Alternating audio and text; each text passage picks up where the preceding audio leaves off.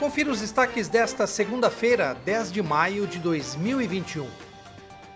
A Prefeitura de Piracicaba publicou no Diário Oficial um decreto estabelecendo prazo para as famílias com túmulos no cemitério da Vila Resende realizarem o um recadastramento e para os casos de jazigos deteriorados das quadras 4 e 9 para reforma, sob pena de revogação da concessão e a transferência dos restos mortais para o ossuário público. Em outras palavras, as pessoas que possuem sepulturas nessas quadras terão 30 dias para comparecer ao cemitério para fazer o recadastramento. Caso o túmulo utilizado pela família esteja em condições precárias, o prazo para início das obras da reforma será de 60 dias. O vereador Pedro Kawai espera que a prefeitura encaminhe uma notificação às famílias, porque, segundo ele, o Diário Oficial não é um meio de divulgação tão acessado pelas pessoas ele sugeriu que a prefeitura intensifique a divulgação para cumprir com uma das suas prerrogativas, que é dar publicidade às ações públicas. Mas para saber os nomes dos concessionários que estão na lista da prefeitura para atualizar ou para reformar os túmulos, o vereador disponibilizou o endereço do link do Diário Oficial.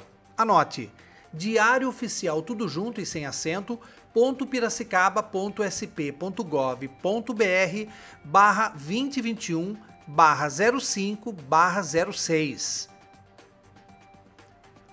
E a Associação Comercial Industrial de Piracicaba acolheu no último sábado uma audiência com a presença do vice-governador do estado de São Paulo, Rodrigo Garcia, e do secretário de Desenvolvimento Regional do estado, Marco Vignoli. O objetivo do encontro foi a criação da região metropolitana de Piracicaba um dos objetivos para transformar a região em RM é facilitar o desenvolvimento de projetos regionais em benefício de todos os municípios que abrange.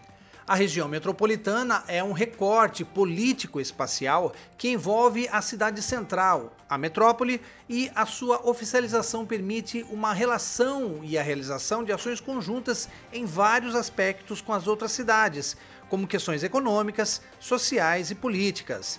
O vereador Pedro Kawai, que esteve no evento, destacou a importância da região da RM de Piracicaba, que deverá unificar 25 municípios da região, que juntos somam mais de um milhão e meio de habitantes, o que representa 3,25% da população paulista.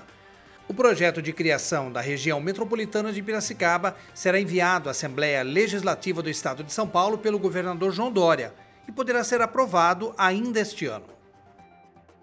Acompanhe os nossos podcasts pela Rádio Kawai, disponíveis no Facebook, Instagram e no Spotify.